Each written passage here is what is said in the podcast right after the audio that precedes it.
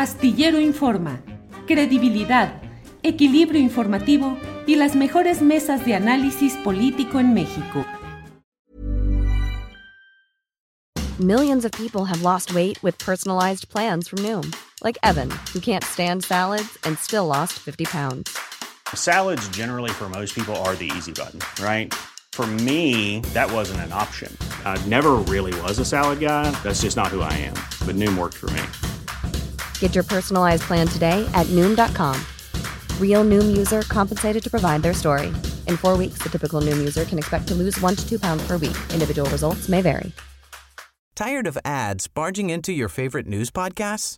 Good news. Ad-free listening is available on Amazon Music for all the music plus top podcasts included with your Prime membership.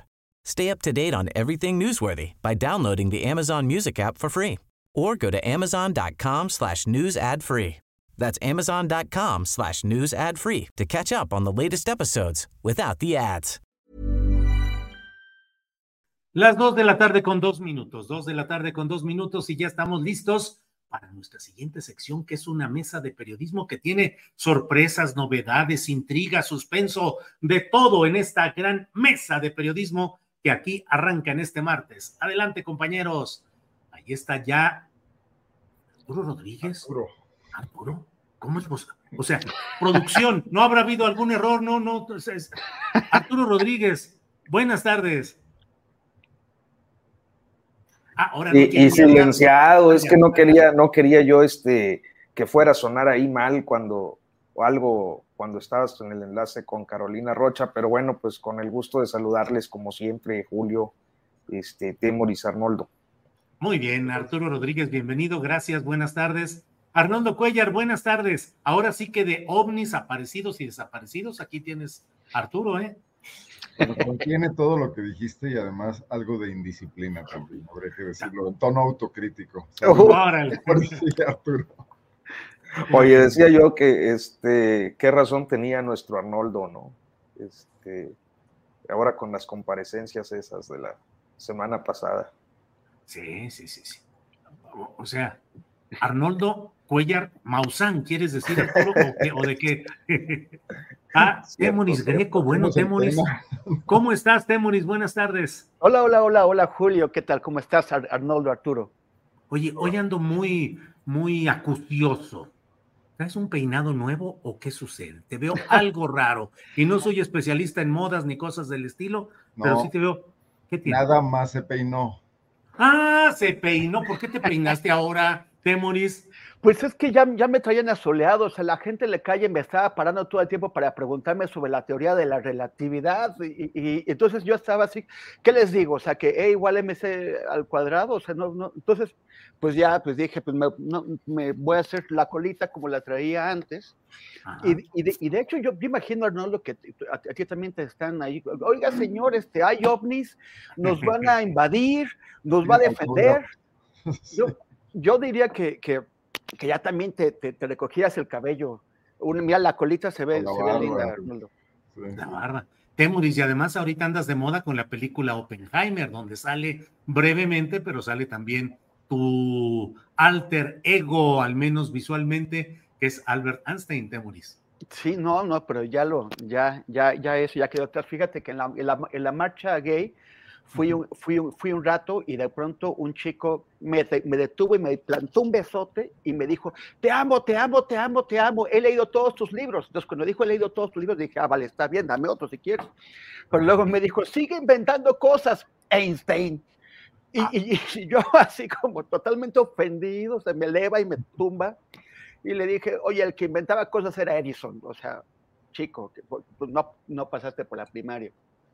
Sasma, no bueno. Pues así andamos ahora en cosas científicas, cinematográficas, pero vamos a entrar a las políticas con el maestro Arturo Rodríguez, que está aquí con nosotros. Arturo, ¿cómo vas viendo todo este escenario político que ha tenido dos uh, acontecimientos que no están esclarecidos y que pueden corresponder a asuntos de mera delincuencia, pues común de la que está abundando en estos momentos en el país? Pero bueno, la caída del avión de una, se ha dicho que un operador financiero de Adán Augusto López Hernández y luego la ejecución, el asesinato de un impulsor, otro empresario en Veracruz, impulsor de la campaña de Ebrard. No hay nada, Arturo, que ligue esto necesariamente con una intencionalidad política, pero no deja de ser bastante extraño que hemos andado en semanas en las cuales amagan o anuncian magnicidios desde la oposición y ahora hay muertes de personajes relacionados con la 4T. ¿Cómo ves el ambiente en estos temas, Arturo? Pues mira, yo eh, eh, creo que hay un, eh, naturalmente una inquietud por todas estas situaciones que se presentan, las que tú nos mencionabas y la de anoche, añadiría yo, de este político panista Ricardo Flores Suárez, me parece el, nombre completo, asesinado en el estado de Nuevo León a la medianoche, este, que tienen diferentes eh, lecturas. Yo eh, me parece que siempre pues hay que tener mucho cuidado con las, con las interpretaciones que uno le puede dar a situaciones de esta naturaleza pero me parece que al menos en el, en el contexto en el que nos encontramos, con un periodo de campañas tan anticipado, o sea, más de un año de, de, eh, actividades proselitistas, eh, que es lo que nos depara. Todavía nos quedan 11 meses para llegar a la, a la, elección presidencial o a la elección federal del próximo año. Y añadiendo, considero, eh, un, un, periodo ya bastante prolongado de incremento de violencia política y, desde, que viene desde 2018. O sea, a ver, nada más para clarificar, no se trata de que eh, esté yo señalando un periodo sexenal para evitar la confusión eh, de López Obrador, sino que y las estadísticas vienen mostrando, los registros vienen mostrando, hay varias eh, agencias que lo, que lo están recopilando, un incremento en las situaciones de violencia política que iniciaron, eh, creo que de manera muy clara en el, en el sexenio de Felipe Calderón, crecieron eh, un tanto con el de Peña Nieto y llegamos a eh, episodios ya eh, desbordantes en 2021, donde fueron asesinados, pues sí, algunos dirigentes sociales, pero sobre todo políticos, dirigentes de partido, candidatos, autoridades, que eh, engrosaron la estadística de una manera, eh, pues, eh, récord y, que no habíamos visto en, la historia política de este país. Y me parece que es muy importante que en la vorágine de información cotidiana, que es muchísimo lo que todos los días se expresa tanto en los medios de comunicación como en las discusiones públicas que se dan principalmente a través de las redes sociales, estos episodios, eh, los que ya nos mencionabas y el caso de, anoche de, este político panista en el estado de Nuevo León, no eh, se pierdan de vista como ningún otro que pueda ocurrir y que seguramente va a ocurrir, no, no por un vaticinio este, tremendista, sino pues porque así lo marcan las, las, eh, las tendencias delictivas eh, en diferentes territorios eh, para poder dilucidar en algún momento si se trata de episodios de violencia política, de asesinato político concretamente, o de hechos aislados que suceden en un contexto político y que, bueno, pues se prestan al sospechosismo. Y digo esto porque creo que a través de los años ha sido muy difícil eh, hacer ver, y seguramente hablaremos todavía de este tema un poco más adelante, con esto concluyo mi primera intervención, hacer ver a la sociedad la importancia de exigir rendición de cuentas cuando hay crímenes de naturaleza política, eh, cuando hay asesinatos de actores políticos, eh, de la misma manera en la que tampoco ha sido fácil eh, hacer conciencia en las sociedades de los asesinatos y las agresiones contra periodistas porque se trata de dos actividades que tendríamos que tener en el foco público de manera permanente debido a que cuando ocurren se cancela eh, la democracia y se cancelan las eh, posibilidades de desarrollo político. Hay mucho prejuicio hoy en día eh, respecto a, quienes se dedican a la actividad política o a quienes nos dedicamos a la actividad periodística, pero lo cierto es que muchos de estos prejuicios parten de preconcepciones que no están fundadas en procesos de investigación y no están fundadas en procesos de investigación porque como sabemos pues los niveles de impunidad que eh, se propician principalmente por la precariedad del trabajo o las deficiencias del trabajo investigativo de las fiscalías, pues deja prácticamente todo en la impunidad y sin verdad y sin conocimiento de lo que eh, tendríamos que conocer, especialmente en actividades de esta naturaleza, Julio. Bien, Arturo, gracias. Eh, Arnoldo Cuellar, estuve a punto de reportar que pensé que había sido abducido porque de pronto desapareciste de la pantalla y dije, no vaya a ser que haya habido alguna, algún problema de ese tipo, pero ya estás aquí. Arnoldo, ¿cómo ves el tema? ¿Eh? Un apagón aquí que ah, por fortuna fue transitorio. Ah, pues qué bueno. Eh, Arnoldo, ¿qué opinas sobre estos um, barruntos de violencia en un entorno político? No digo que sean o que estén relacionados realmente con nada político, pero tienen una, un entorno relacionado con impulso empresarial a precandidaturas de Morena. ¿Cómo vas viendo ese escenario, Arnoldo? Habría que revisar cada caso en sus particularidades, yo creo. Me parece que lo que ocurre en el estado de Guerrero con este empresario Fuentes Brito y su hijo tendría que estar ligado más bien a lo que está ocurriendo en esa entidad, que sí vive momentos todavía más complicados de los que vivió en el pasado reciente con otros regímenes, sobre todo del PRI anteriormente, ¿no? Y que pues es una ingobernabilidad rampante. Lo que le pasó a estas personas es más probable que le ocurra a cualquier otro que transite por esa carretera, ese riesgo eh, que estar estrictamente eh, vinculado a un atentado de tipo político, del cual yo no le vería todavía pues una, una, una causar una, una, una razón, una explicación, porque eh, está, es muy temprano en el tema de la contienda presidencial. No sé en Guerrero cómo esté eh, los, las preferencias dentro de los, de los eh, precandidatos de Morena, aspirantes, pero me parecería que es más probable que a cualquiera nos ocurra un hecho violento en un estado como Guerrero que eh, la motivación política estrictamente, lo cual de todas maneras es muy grave, porque es peor aún, los políticos no tienen por qué tener un, privilegio o un estatuto especial. Cuando centenares de ciudadanos sufren violencia, sufren inseguridad, están expuestos a asaltos, asesinatos, los políticos deberían estar preocupados por eso, no solamente cuando matan a políticos, que parece ser que ya es, o, a empresarios vinculados a la política, porque entiendo que era el caso de esta persona de esta, muerte lamentable, ¿no? En el caso del avión yo tendría muy poco que decir porque, bueno, ocurren accidentes, ocurren muy seguido, le han ocurrido pues, a quienes suelen usar aviones, que son empresarios, políticos, eh, hace falta peritajes, etcétera. Pero me llama la atención mucho el caso de Nuevo León, de este personaje, entiendo que se llama Ricardo Flores, porque, eh, bueno, es asesor del Congreso local, es director jurídico del Congreso local que controlan el PAN y el PRI y donde se han puesto de acuerdo para mantener un hostigamiento legislativo en contra del gobernador. Eh, y además, eh, bueno, pues ellos, ellos designaron o están por designar a un nuevo fiscal y el fiscal es un priista y es el que tendría que investigarlo.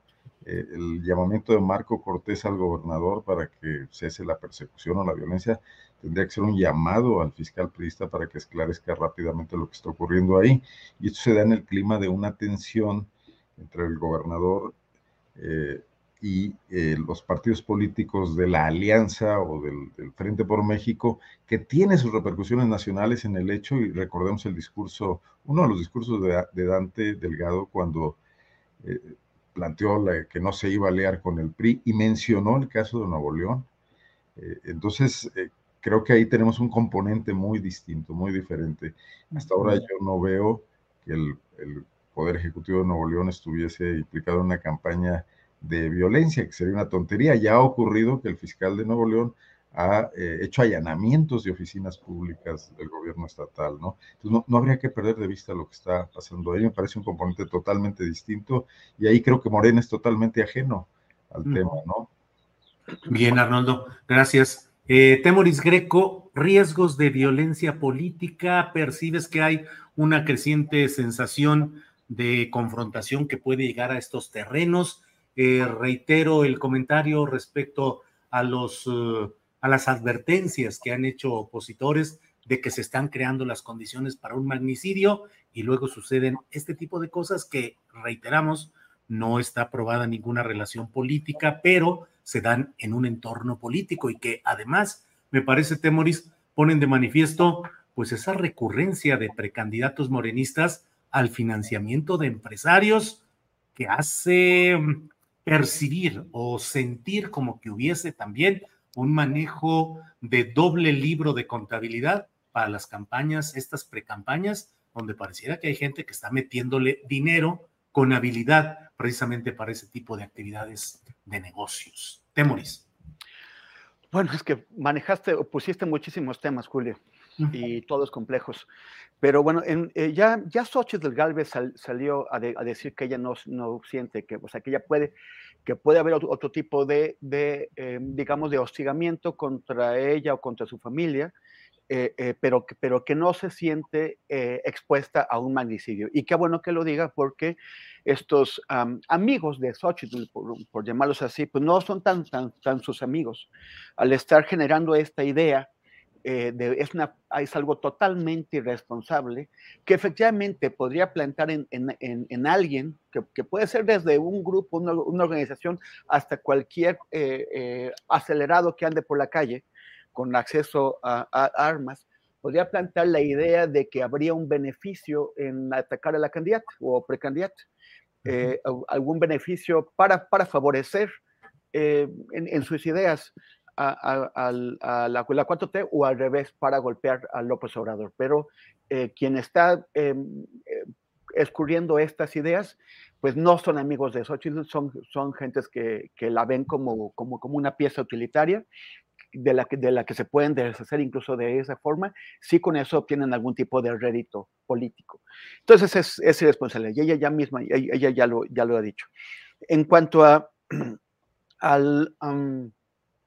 Oh, se, me, se, me, fue el avión. ¿Qué era lo, lo primero que me, que me preguntaste? Te, te, preguntaba acerca también de los inversionistas, los empresarios. Ah, ah, bueno, sí, bueno, sí, también el, el tema este estas precampañas, ahora que el INE ha dicho que eh, hay treinta y tantos millones, 33 millones de pesos de, techo de gasto de, de precampañas, pues no, no, solamente valida las precampañas, sino, sino que lo hace de una forma, como ya le hemos mencionado aquí, pues bastante eh, o sea, el, el, INE siempre ha tenido, o sea, con las estrictas leyes que tenemos, con las estrictas normas sobre, sobre los flujos financieros de, la, de las campañas, el INE ya ha sido incapaz de, de controlar y de evitar el ingreso sistemático de, de, dinero sucio. En 2018 se hizo un estudio que se, que se llamó Dinero sobre la Mesa, en el que se eh, llegó a la conclusión de que en las campañas electorales en México, cuatro de cada cinco pesos que se, que se invierten en las, las campañas son, son dineros que no están fiscalizados, dineros, dineros con, con, proveniencia oscura y con destino oscuro, que pueden ser de, de, grupos criminales, de grupos empresariales diversos, pero que en todo caso están, eh, eh, eh, significa permitir que manos con intereses negativos, con intereses tan, tan, tan oscuros que meten ese dinero por debajo de la fiscalización, pues, por, por debajo del radar, pues tengan una influencia en quienes son los beneficiarios de, de, esos dineros, que son los candidatos. Ellos están pagando las, las, las, campañas de los candidatos y los candidatos les quedan a deber favores. Ahora es más que nunca porque no hay manera eh, en esas eh, campañas adelantadas de que, de que el INE controle ese, ese, ese dinero, ni tampoco hay una forma legal de financiar esas campañas, porque eh, los límites tradicionalmente o establecidos en las normas es de 10% de dinero privado y 90% de financiamiento público, y aquí no hay ese financiamiento público que pueda eh, aplicarse de, manera legal. Y, por el otro, por lo de los, lo de los asesinatos. Dice Arnoldo muy bien, correctamente, que eh, las vidas de los políticos pues no valen más que las vidas de los ciudadanos comunes y corrientes eh, y en, eso tiene toda la razón pero ya se está eh, convirtiendo, o sea, sí es muy importante eso que está pasando. No sabemos si efectivamente hay un trasfondo político o no, se debería investigar, pero el problema es que esos crímenes ya, ya no se investigan o en muy pocos casos se investigan. Eh, ya, ya hemos visto en, en, otras campañas cómo los asesinatos de políticos se convierten en pues, una forma ya normalizada, no aceptada, pero sí normalizada de la ley política, de la, de la, de la competencia política, estar eliminando candidatos eh, y, que, y que no se investiguen. O sea, eh, tenemos en números, que no sé qué tan precisos sean, pero tenemos números de cuántos eh, ciudadanos, de, cuántos candidatos mataron en las últimas campañas, pero no tenemos ninguna estadística de cuántos crímenes fueron investigados, de cuántos crímenes fueron resueltos y de, y en cuántos de esos crímenes los responsables acabaron frente a un juez y, recibieron una, una sentencia. El, el, ya es, es otro más, otra más de las estadísticas. Matan miles de mujeres, y no se investigan, ya es, ya es parte de la, de la estadística normalizada, desaparecen a miles de, de, de, personas, no se investigan, matan a periodistas, no se investigan, a defensores del medio ambiente, de los derechos humanos, no se investigan y ya matan a candidatos y, no, y no se investiga. La única forma de evitar que esas campañas adelantadas se conviertan en otra matanza, como, o sea, todas los, las campañas anteriores han sido matanzas eh, por los números de, candidatos y candidatas que han caído. La única forma de evitar que ese se, se convierta en otra matanza es que desde ahora cada tipo de, asesinato o agresión cometida contra candidatos, independientemente de que, de que los políticos son personas normales, o sea, con los mismos derechos y el mismo valor que cualquier otro, pero se trata de impedir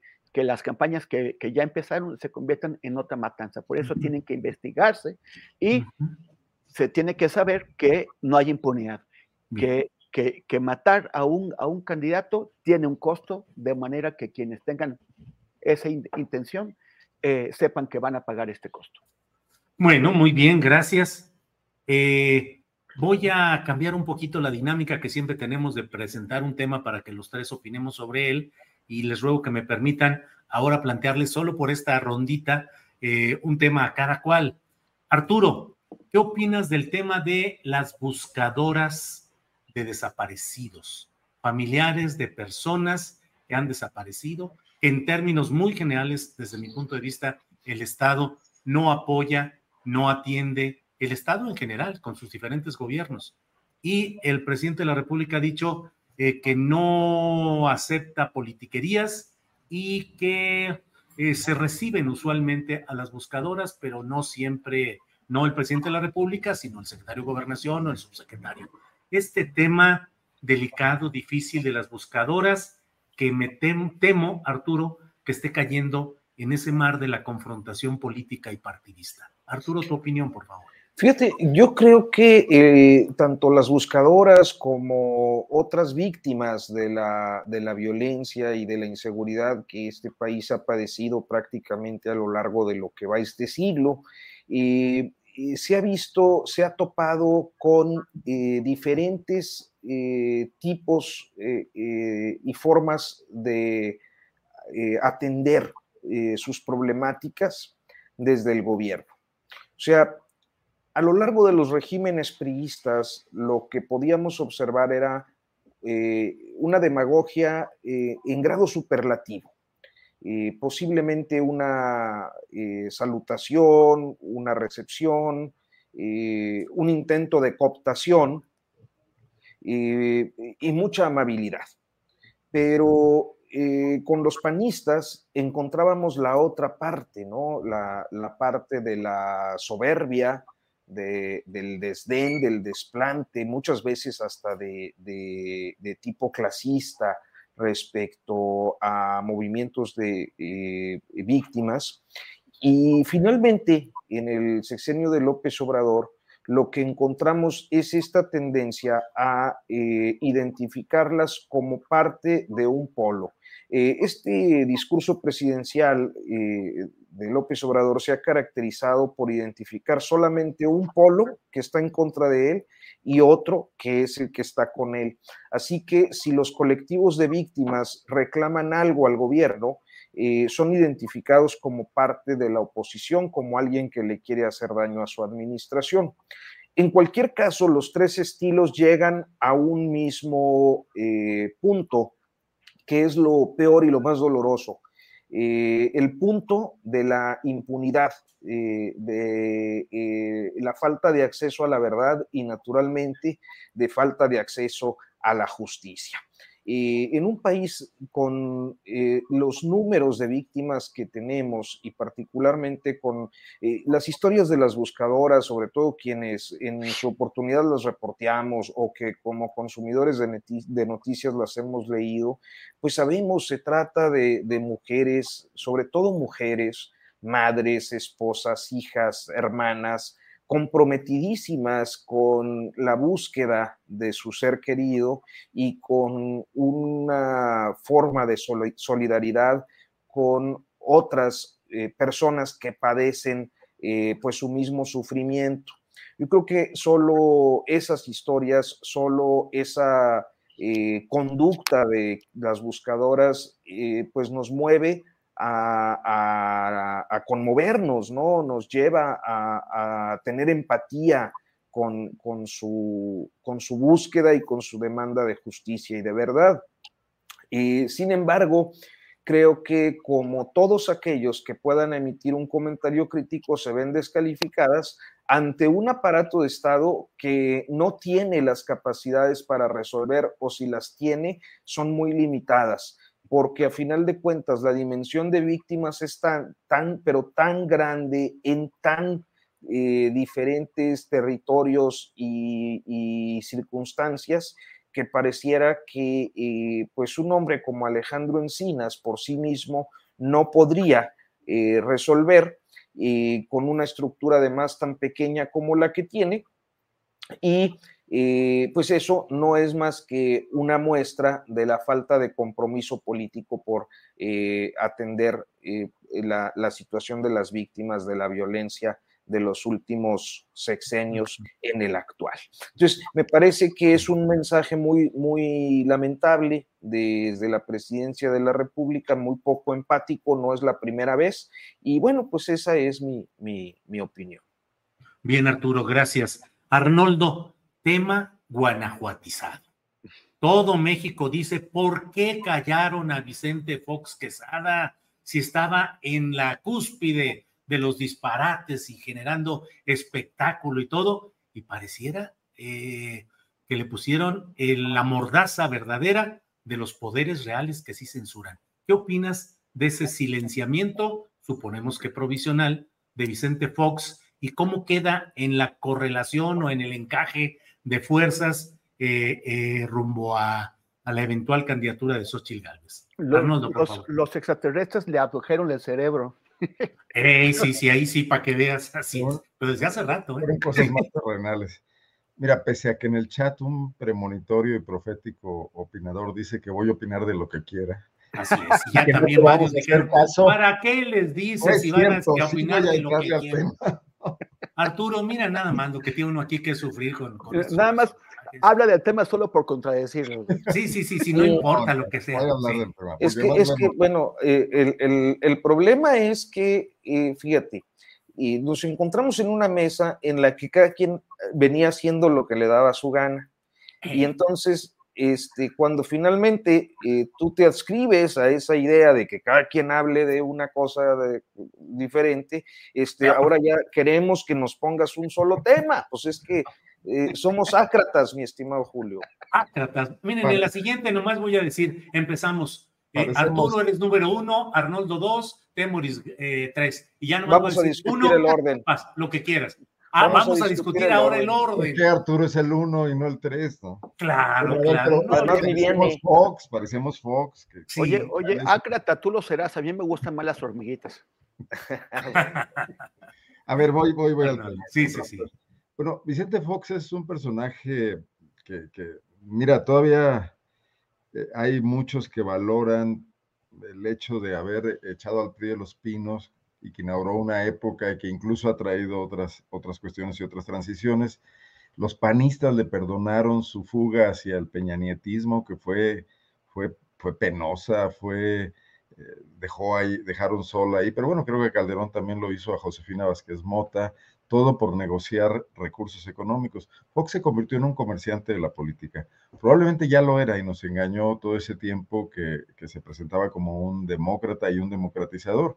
Engañó a muchos mexicanos, pero engañó a personajes como Cuauhtémoc Cárdenas, por ejemplo, a quien en los años 90, cuando construyó su candidatura, lo sentó en mesas para ver la posibilidad de declinar uno en nombre del otro. Se estuvo discutiendo la posibilidad de ir juntos contra, contra el PRI de Cedillo y luego en su momento de, la Bastida, cosa que finalmente no ocurrió, pero que por ejemplo en Guanajuato dejó una huella cuando los diputados del entonces PRD, eh, en un congreso que era muy paritario entre panistas y priistas, ellos constituían una fuerza, eh, digamos, eh, ¿cómo se llama? Un gozne, votaron a favor de dejar un interino panista cuando podían haber dejado a uno priista, que era José Luis Romero Hicks, el hermano de Juan Carlos Romero, a la postre gobernador, ¿no?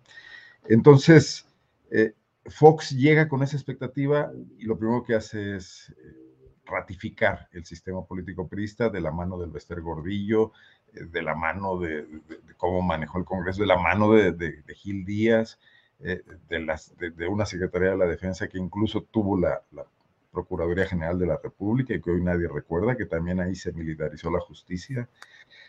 entonces, ya no es extraño lo que ocurrió después, ¿no? Eh, Vicente Fox está, además, y esto, esto puede parecer discriminatorio, me arriesgo a decirlo y aceptaré las críticas por ello, yo creo que también hay un proceso de senilidad política. Siempre fue descuidadón en sus comentarios, pero tenía cierta chispa. No era un hombre muy educado políticamente, lo cual también le daba elementos eh, disruptivos frente a la solemnidad de los periodistas tradicionales o, o al discurso aquel embarado de Carlos Salinas de Gortari, ¿no?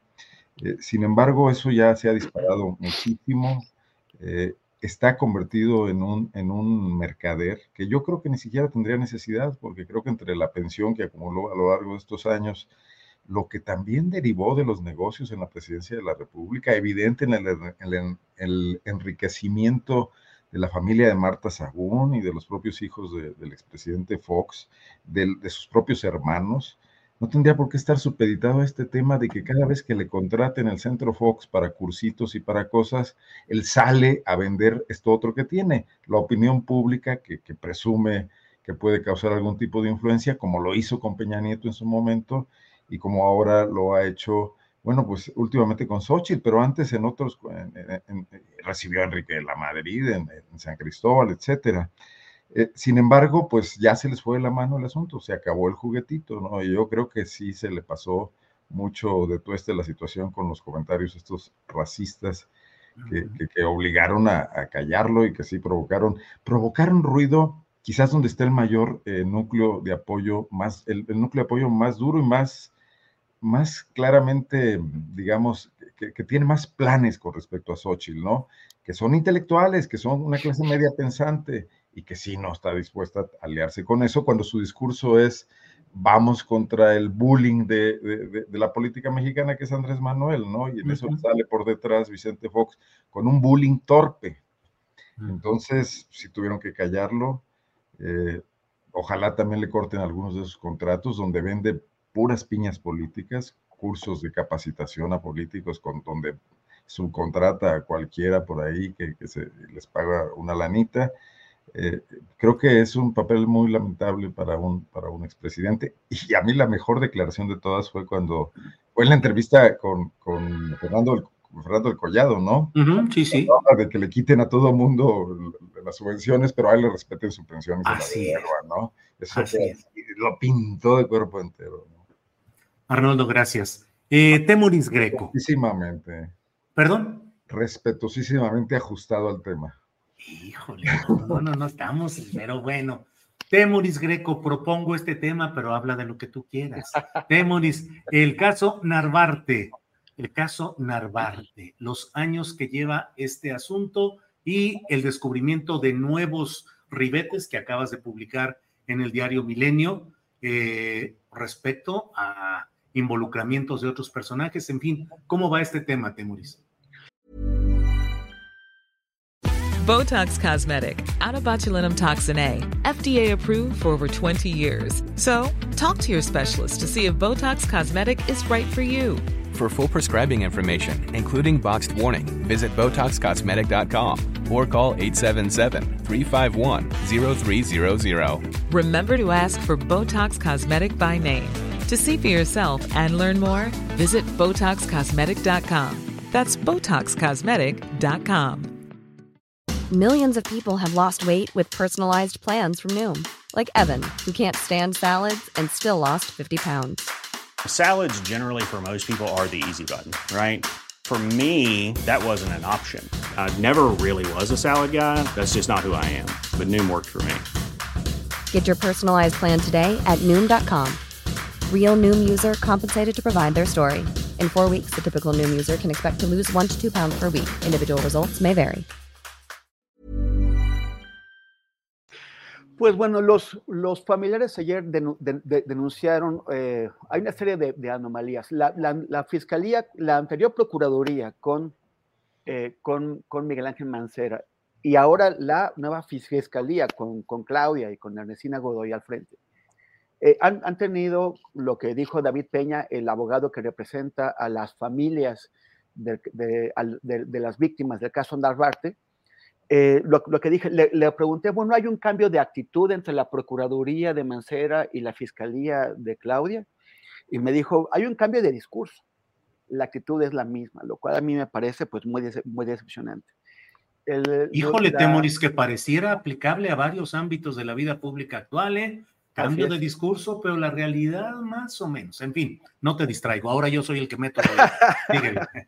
Es Montessori. Sí, sí. sí. Pero bueno, pero Es el maestro para abajo. El, el el caso es que em, la, la fiscalía anterior, bueno, la procuraduría anterior cometió todo tipo de, de- de, abu- abusos en la investigación. Perdió deliberadamente pistas. Bueno, primero maltrató a los familiares, maltrató a los familiares de, de los, de los cinco asesinatos. Fue un, un maltrato constante, con insultos, con abusos, con- bueno, hu- hubo ahí to- todo tipo. Luego perdió pistas y ocultó pistas. Además, mintieron mintieron a, pesar de que tenían suficientes indicios por, los, por las llamadas que se hicieron, por, las, por, lo, por lo, que indicaban las, las cámaras de, de vigilancia, tenían indicios, evidencias de que habían participado cinco personas y dos vehículos. Sin embargo, en la investigación lo limitaron a dos vehículos, no, di- di- dije dos vehículos, no, tres vehículos y dos personas. Digo, ay, mal a dos, dos vehículos y tres, y tres personas, cuando en realidad lo que, lo que se ve es que son tres vehículos y cinco personas. Ellos met- metieron a la cárcel a tres personas, eh, eh, pero, pero se han rehusado a investigar quiénes son las, las otras dos, cuáles, la- cuáles son las identidades. Y una de las cosas muy raras es que hay un teléfono que pertenece a un joven identificado como Alejandro N. Este teléfono eh, estuvo en la, en la zona de- del, del- del crimen mientras se estaba cometiendo, o sea, alrededor de las, de las 2 de la tarde del, del- del 31 de julio de 2015. Y, de- y luego se, se- se marcha jus- ju- justo cuando, cuando se marchan los maleantes, pero luego regresa a las 9 de la noche cuando ya la policía está, está, está- está en el lugar y ya ha tomado el control. Eh, ¿Por qué es, es- ese, celular, va y viene? Y pertenece a Alejandro N los investigadores dijeron que aunque estaba registrado a nombre de, Alejandro N., unos vecinos de quienes no proporcionan el nombre y no proporcionan los datos ni nada, ni dicen cómo hablaron con ellos, solamente dicen que unos vecinos dijeron que, ese teléfono no pertenecía a Alejandro N., sino a uno de los que sí fueron detenidos. En- en- entonces, ya, por eso, por eso no investigaron a Alejandro N. Y lo que eh, están, lo, que, lo que di- dijeron ayer los familiares es que Alejandro N es el hijo de un agente de la fiscalía que se llama eh, Javier García Saldaña. y que, y que, y, curioso que es que este agente que, trabajaba en la misma institución encargada de investigar los crímenes, eh, pues, pues no, se, no se investiga a su hijo. Además que eh, este señor García Saldaña, el agente, era suegro de uno de los que sí metieron a la cárcel y condenaron. Y además conocía a otro, o sea, de, los tres que sí fueron a la cárcel, eh, García Saldaña tenía una relación directa además de que pues el, tercero, el que no es investigado, es su hijo. Ayer este Ulises Lara, que, es como cuando, me, cuando, cuando, lo veo hablar, Ulises Lara es el vocero de la, es el vocero de la, de la fiscalía. Y yo le, le diría que, se, que fuera un poquito más ameno, porque cuando lo veo hablar, pues parece el convidado de piedra, ¿no? Nada está así eh, leyendo el, el, teleprompter. Pero bueno, ayer el, el vocero de la, de la fiscalía salió a, a decir que eh, que, que, no, que García, García Salaña no, no tenía nada que ver y, que, y que Alejandro ni tampoco. Si esto es cierto, o sea, démosles el beneficio de la, de la duda. Digamos que sí, que efectivamente fue una extraña coincidencia que el celular que estuvo ahí dos veces mientras se cometió el crimen, el crimen y cuando llegó la policía, quién sabe cómo llegó ahí y quién sabe de quién era y que la gente García Salaña no tiene nada que ver. De todos modos, la fiscalía no ha investigado quiénes son las otras dos personas. y, qué pasó con el tercer vehículo? Y, ha, perdido un montón de evidencia. Ya, ya esto Ulises Lara no salió a explicarlo. Y por eso las familias eh, ya rompieron el diálogo con, con la fiscalía actual, porque simplemente les están dando a tole con el dedo y ya se cansaron de eso. Claro. Bien, Temoris. Arturo Rodríguez, entre las varias virtudes que usted tiene, aparte de, formar parte de esta mesa, está el que yo siempre he visto que tú eres un mapeador de la política, conoces muy bien las relaciones entre los grupos, las corrientes en los estados a nivel federal. Te quiero preguntar, ¿cómo vas viendo? Porque estamos muy centrados pues en el corcholataje, los de arriba, los que van por la presidencia de la República, pero ya se están moviendo en todos los estados los grupos que apoyan a sus precandidatos en la expectativa de ser a su vez aspirantes a los gobiernos de los estados. ¿Cómo vas viendo ese, algún estado te llama la atención, alguna relación? ¿Cómo identificas esos eh, lazos entre grupos políticos y los precandidatos presidenciales? Ya sé que está muy complicado, pero para eso estamos aquí, Arturo. Todavía, todavía no tengo una panorámica completa, pero sí puedo advertir que eh, hay un tema de cultura política, ¿no? de cargada, hay una actitud de cargada, eh, de, de, acudir a los besamanos, de eh, eh, pues estar en, en, la idea de aquel que puede ganar. Yo en estos procesos siempre me acuerdo mucho, Julio, y seguramente ustedes lo, lo conocen, aquel libro de, de, las moscas de Mariano Azuela. Mariano Azuela, pues todo el mundo lo conocemos porque nos hacían leer los de abajo, pero eh, en términos de, bueno, lo que fue para mí el aprovechamiento temprano de, la novela, de la novela de la revolución en concreto, las moscas y los caciques, que son dos, dos pequeñas obritas de, de Mariano Azuela, reflejaban muy bien eh, la cultura política mexicana desde la época eh, prerevolucionaria y yo creo que hasta nuestros días. ¿Qué son las moscas? Pues son estos grupos que suelen adherirse como moscas eh, a, aquella opción que perciben triunfadora. Y naturalmente eso no solo pasa por los grupos políticos y las burocracias, eh, tradicionales, sino también por los caciques que siempre tratan de, quedar bien en un lado u otro. Este, es un ejercicio que yo creo que va a ser interesante realizar, eh, aunque eh, podríamos, mira, a mí sí me llamó mucho la atención, por ejemplo, ver a algunos empresarios, algunos magnates norteños, particularmente en la comarca lagunera, hace una o dos semanas, con Claudia Sheinbaum, ¿no?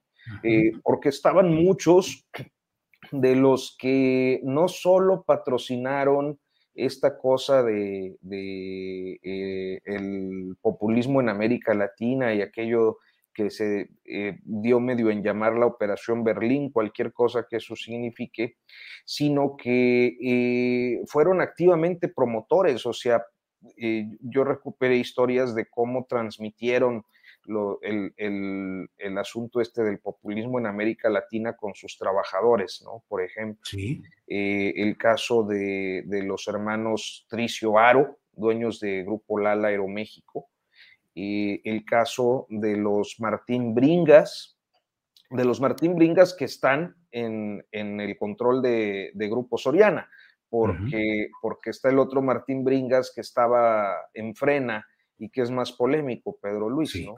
La oveja negra, dice. La oveja negra, pero que no tiene eh, en este momento participación eh, en el grupo empresarial. estaban, por ejemplo, algunos de los miembros de la familia Herrera Araluce, o bueno, eh, Herrera, ya muerto el, patriarca. De Gómez Palacio. de Gómez Palacio, que es esta familia dueña de Grupo Chilchota, muy relacionada en una parte con el PRI, pero en otra parte también con el PAN y en otra más con Morena, o sea, la misma, porque los caciques normalmente le invierten a todos, ¿no? este, y en, el caso de Morena, bueno, pues hay inclusive hay un vínculo con el desfalco a Segalmex eh, importante de uno de los, de los Herrera, eh, Herrera Ale, que se apellidan ahora. Eh, los hijos de, Carlos Herrera Luz y que están al frente de los negocios y, los proyectos políticos.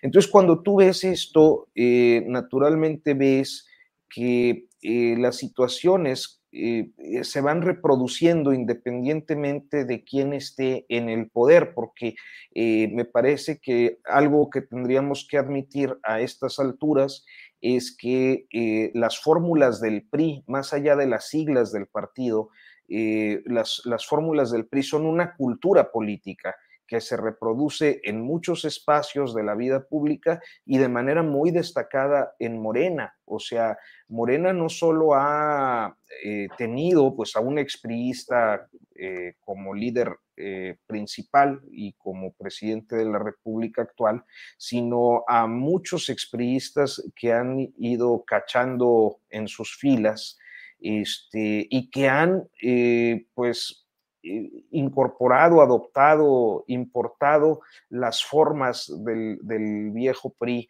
en, sus estructuras y en sus conductas internas, que es algo que reclaman mucho los izquierdistas históricos, como no me acuerdo alguna ocasión haber entrevistado a Berta Luján que decía justo eso.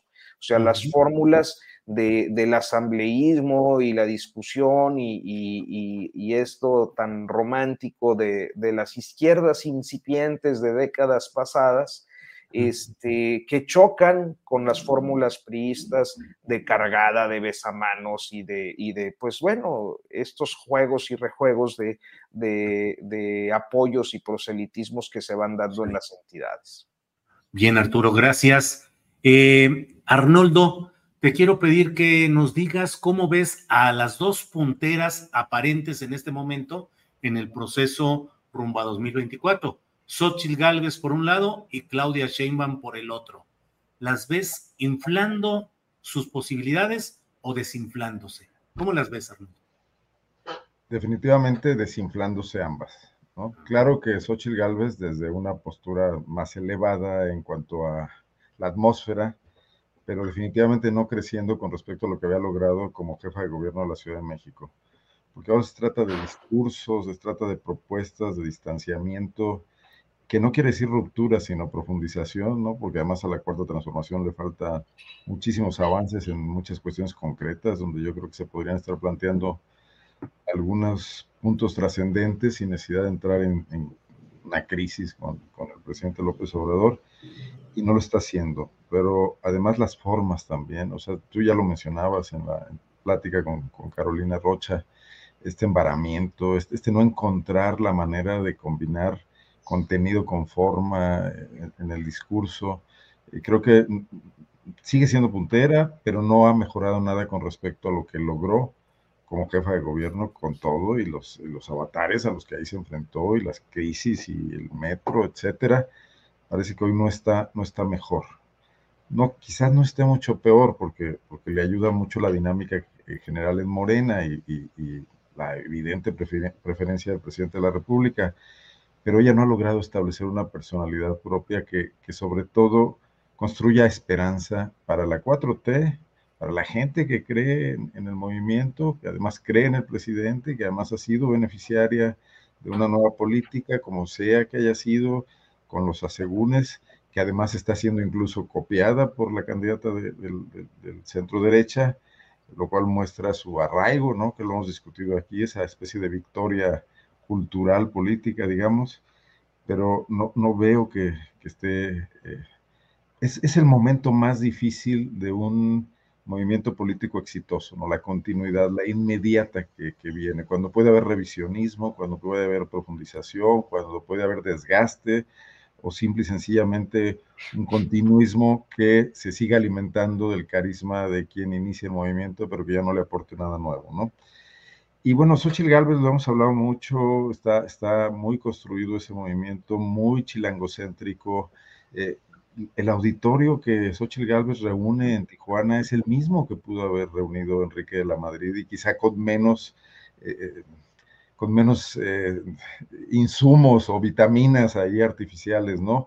Porque es gente que quiere oír cuestiones relacionadas con la crítica, la cuarta transformación, o sea, 500 personas que vayan a escuchar crítica al presidente López Obrador en cualquier ciudad de este país, estas ciudades mayores, en León, Guanajuato, por supuesto, van a ir y van a pagar, pero eso no es eh, lo, que, lo que quisieran construir para darle a este movimiento viabilidad, o sea, eso no ni siquiera prende en las encuestas.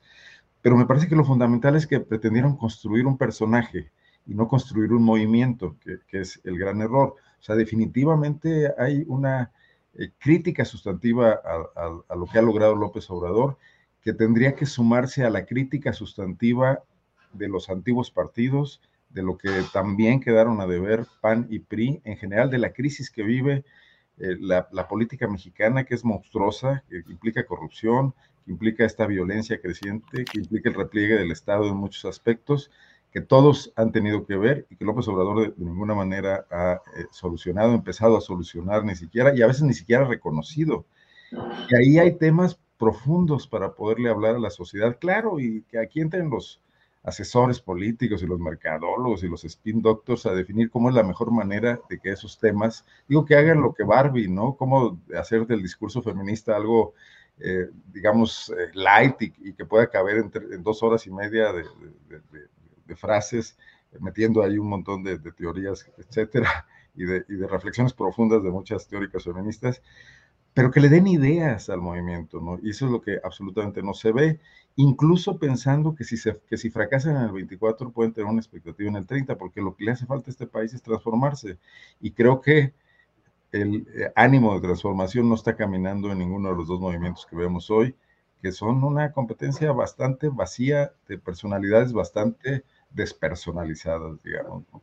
Bien, Gracias, Arnoldo. Temoris, son las 2 de la tarde con 52 minutos, ya estamos en la parte final del programa. Te pido que nos digas cómo ves este primer día sin el GIE. Ayer terminó formalmente la gestión en segunda temporada, digamos, del grupo interdisciplinario de expertos independientes. Ya hoy no hay ninguna supervisión o apoyo o ayuda o acompañamiento internacional de este tema de Ayotzinapa. ¿Cómo va este primer día? Pues mira, lo, primero es que lamento mucho un tuit que em, emitió Presidencia de la República, prácticamente descalificando a cualquiera que haga una crítica de la, de, la promesa incumplida de resolver el caso Ayotzinapa y, y, como, como si el GIEI o, tuviera pues intereses nefastos, cuando en realidad el GIEI ha hecho un enorme aporte a México. El, presidente tiene razón cuando señala que hay politiquería. Están intentando usar esto de caso de Ochinapa, eh, pues con fines electorales, pero es como lo han hecho con todo. Gente que jamás se interesó por, las mujeres ni, por los feminicidios, de pronto eran los feministas más, eh, más acérrimos, porque de esa forma usaban o intentaban usarlo el, feminismo para golpear a Andrés Manuel. Lo mismo de pronto ya se preocuparon, gente que jamás se preocupó por los asesinatos de periodistas, de pronto ya están eh, alarmadísimos y dicen que caímos en la dictadura. Y, así eh, de, distintas causas. Y lo están intentando hacer también con el tema Yotzinapa. Gente que sostuvo la, mentira histórica de, Peña Nieto, que trató de criminalizar a los estudiantes diciendo que eran delincuentes y que, y que se ganaron eh, eh, el destino que, les, tocó, ahora están señalando y preocupadísimos porque no es otro caso de Yotzinapa. Andrés Manuel tiene razón en eso. Pero él está haciendo lo mismo, también está haciendo politiquería, porque está utilizando este tema electoral, está utilizando eh, eh, lo, que, lo que dicen sus adversarios para, eh, para justificar el propio incumplimiento de la promesa. Porque lo que está pasando ahorita es que los tres ejes sobre los cuales se estaba investigando el caso Yotzinapa y precisamente para cumplir la promesa eh, presidencial, los, los tres se, se, descarrilaron. Se descarriló primero el año pasado, y eso por órdenes de propio Andrés Manuel, como él lo dijo en la mañanera, se descarriló primero a la Fiscalía Especial de Caso Yotzinapa, cuando la, Fiscalía General, cuando Gers Manero, por órdenes del presidente, según dijo Andrés Manuel, se eh, apoderó del, caso, precipitó la judicialización de, de Murillo Karam y ordenó la cancelación que no se explicó jamás por qué no se sustentó de 21 órdenes de aprehensión, que algunas ahora han sido repuestas después de un año, pero el, daño ya está hecho. Eh, el, fiscal especial se vio obligado a renunciar, o Margo Mestrejo, y a salir del país por las represalias, por las amenazas que, que tenía encima y, la, fiscalía, el equipo con el que trabajaba fue reemplazado en 90% por un nuevo equipo que no conoce el caso y que, no ha sido capaz de, avanzar con él. Luego está la Comisión de la Verdad, que también por presiones de Andrés Manuel, que, quería ya, ya resultados, presentó un informe con evidencias insuficientes, no, no, eh, que, el, el, no encontró que fueran eh, eh, confiables. Y, ahora en, la reunión que tuvieron la semana pasada, las madres y los padres de los desaparecidos le exigieron a Alejandro Encinas, y con toda la pena que me da eh, eh, eh, Alejandro Encinas, porque, porque sé que es una persona que sí está intentando hacer las cosas bien, pero que tiene esas presiones encima, además de la presión del ejército que lo espía, le, le, exigieron que no presentara a la Comisión de la Verdad otro informe porque acaba convirtiéndose en un, en un chasco. Entonces, esto, esto pone en, en, entredicho a la Comisión de la Verdad. Y la, otra pata, el, otro carril sobre el que venía la investigación, que era el GIEI, ya se marcha el GIEI porque el ejército mexicano, porque la Marina mexicana y porque el Centro de, Nacional de Investigación, dependiente de la Secretaría de Gobernación, no, no han abierto sus, eh, sus archivos como, como les ordenó el presidente, no lo, no lo sabieron, se hacen tontos, dan, dicen mentiras, dicen mentiras, se engañan, y todavía peor, porque en el, en el, en el CNI, en, el antes CISEN, eh, uno, pues el gran operador del, del, CNI, un hombre que llegó con García Luna hace 30 años, Ignacio Mendoza Gandaria, quien ya fue presentado ante el juez y quien ya, a quien ya el juez ya declaró desacato, sigue trabajando en el, en el, en el CNI sin que nadie vaya a, a, arrestarlo. Entonces, ¿cómo se va a cumplir? ¿Cómo se va a cumplir la, la promesa presidencial que, que, Andrés Manuel volvió a insistir en que se va a cumplir?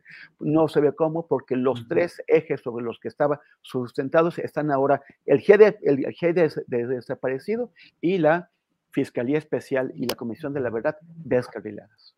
Bien, Temoris. Arturo, pues mira lo que tuve que hacer en este programa para tratar de hacer de que me hicieran tantito caso. Tuve que estar ahí moviendo de un lado y para otro, pero ya se nos fue el tiempo, Arturo Rodríguez. Estamos, nos toca como de a minutito a cada quien un postrecito para ir cerrando el programa. Arturo. Pues mira, nada más mencionar, en días pasados eh, eh, publiqué un trabajo eh, respecto a las víctimas de la represión durante el periodo Enrique Peña Nieto y Mancera, que es un asunto que yo he seguido desde 2012, desde el 1 de diciembre de 2012 hasta que cesó al menos en la Ciudad de México por ahí en 2015 y bueno, pues donde no pudo cesar fue en el resto del país, donde tuvimos el sexenio con un proceso represivo eh, histórico y creo que todavía no suficientemente eh, dimensionado. eh, en, la sociedad. Y, creo que como ocurre con casos como Narvarte, como Ayotzinapa y como muchos otros, esos creo que son los emblemáticos, son los que vimos, este, las víctimas de las racias violentas del bancerismo no han tenido acceso a la justicia. Eh, los responsables de las torturas, de las detenciones arbitrarias e inclusive de los fallecimientos, destacadamente el de Juan Francisco Cuiquendal del 1 de diciembre de 2012, este, eh, los autores, los perpetradores siguen en la impunidad, no solo eh, los perpetradores materiales, sino también aquellos que instrumentaron pues las políticas represivas. Y hoy vemos, por ejemplo, a Manuel Mondragón y Cal, que fue uno de los autores al menos de esa represión, y yo creo que también de otras posteriores, y como funcionario policiaco, como jefe policiaco en la primera parte del sexenio de Peña, este, acompañando a Marcelo Ebrard, su viejo amigo, a su registro y participando ahí en alguna actividad. Y, vemos que Mancera quiere ser candidato presidencial, no va a ser, pero bueno, ahí anda con su expectativa y, vemos que eh, este otro que fue secretario de gobierno Serrano, Héctor Serrano, eh, está ahora en el PT, asimilado a la 4T por la vía de los de los petistas. Ah, pues en San Luis Potosí. Por la vía de Gerardo eh, Fernández Noroña, que fue quien lo incorporó al es. Con, con, Mauricio Toledo. Entonces, este, a veces creo que tenemos buena opinión de ciertas personalidades a nivel personal, pero que la ineptitud y la ineficacia de su trabajo pues ha quedado demostrada por los motivos que sean. Eh, es el caso, yo creo que de quienes están al frente de algunas instancias eh, de atención a víctima de las comisiones ejecutivas, así como del propio subsecretario Encinas. Yo creo que él tiene una responsabilidad que no se puede excluir en la idea de que es una buena persona y una persona íntegra y bien intencionada. O sea, eh, eso no está a discusión cuando hablamos de procesos de, de, de defensa de derechos humanos y en este caso de accionar gubernamental en materia de derechos humanos. Entonces, ese era el comentario que yo quería hacer a propósito, pues, de estas otras víctimas que muchas veces no son tan visibles como los grandes casos mediáticos lo han sido. Arturo, muchas gracias. Eh, vamos enseguida. Arnoldo Cuellar, por favor, postrecito. Tú, tu micrófono. Tres postrecitos muy rápidos. Sí, señor. Tres postres, ¿eh? y esto sí va a ser un, un, manjar. La Asociación Panista en Guanajuato ayer tuvo un momento estelar, por ahí Arturo Rodríguez este, me quedó a deber con sus buenas fuentes del CEN Panista alguna cuestión que sé que estuvo muy hermético todo, Arturo, así que no hay bronca. Marco Cortés se reunió con las dos eh, precandidatas pues, más avanzadas, con las que finalmente van a disputarse la candidatura del PAN en el estado más eh, anti-obradorista de México, que es Guanajuato la secretaria de Desarrollo Social, Livia García, que impulsa el gobernador Diego Sinue, quien también estuvo en la comida de ayer, y la alcaldesa de León, Alejandra Gutiérrez. Nada para nadie, se acordó una mesa donde estarán negociando con un intermediario que será un exgobernador de algún estado que no es Guanajuato, no se ha dicho quién, para ver si logran evitar la contienda interna, el desgaste que esto significaría. La alcaldesa de León, Alejandra Gutiérrez, propone un método similar al de, al de la eh, Alianza de Fuerza Amplia por México, donde se combinan encuestas con debate, con eh, grupos de enfoque, etcétera, y con elecciones también. El segundo tema es toda la solidaridad para Lidia Cacho, que fue censurada en España por eh, gobiernos de ultraderecha, en Toledo, por el PP, por Vox, en la obra de teatro que, que se está haciendo por artistas españoles sobre su libro de Crónica de una infamia, creo que se llama, eh, prohibida eh, por temas absolutamente ideológicos.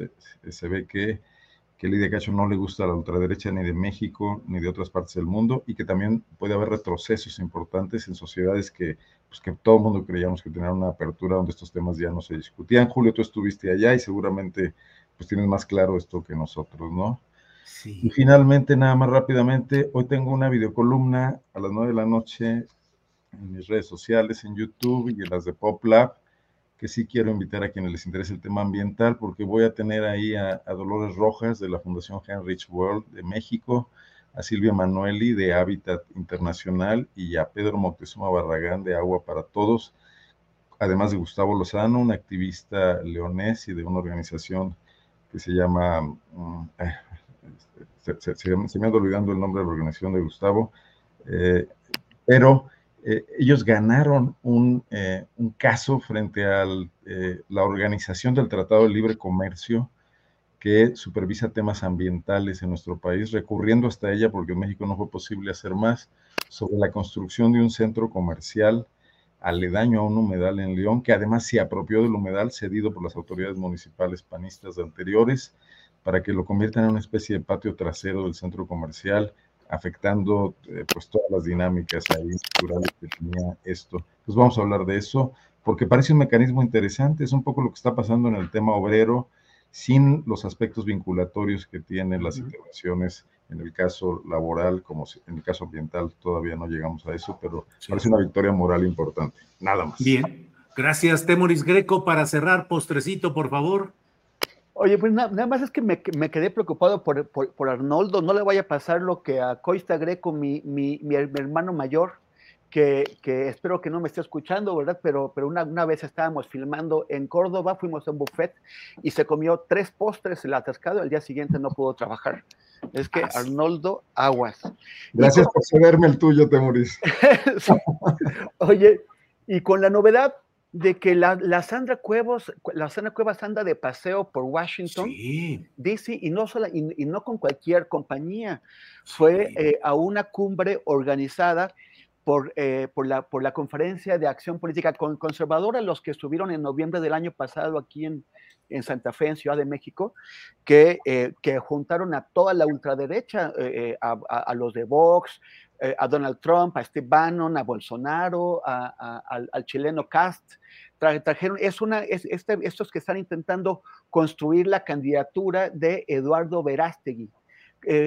Sandra Cuevas se eh, presentó eh, para traernos la desgracia aquí a la alcaldía Cuauhtémoc eh, como candidata del PRD, candidata de, izquierda, con, el patrocinio de, Ricardo Monreal, pero ya se está viendo, bueno, pues ella le, gusta disfrazarse de policía, quiere ser secretaria de, Seguridad Pública, traer la represión, está siendo acusada de, limpieza social aquí en la Cuauhtémoc, y, y pues ya fue, ya está mostrando su verdadero color se, reunió con la gente, o sea, tiene varios tweets en su cuenta en donde está contando cómo fue a esta, esta cumbre organizada por la extrema derecha trompista de Estados Unidos.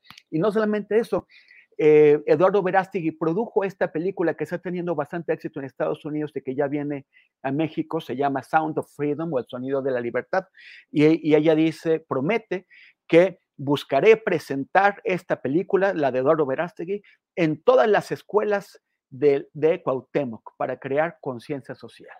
O sea, está ya, pues, mostrando lo que realmente es, lo que nos trajo Ricardo Monreal en su, en su berrinche porque no le dieron la candidatura de Ciudad de México. Bueno, pues hemos llegado al final de esta travesía venturosa en la que afortunadamente pudimos avanzar en los diferentes temas planteados. Arturo, muchas gracias y buenas tardes. Gracias, Julio. Un gustazo y pues una disculpa ahí por las ausencias prolongadas, que me tuve un periodo de vacaciones y otras complicaciones, pero ya andamos de regreso. Han estado muy manchados ahora en el chat, se me hace que me cambiaron de, de, eh, audiencia, Julio, en estas semanas. ¿Qué te están diciendo? No, a mí no tanto, pero ya ves cómo le, les dicen cosas aquí a los compañeros.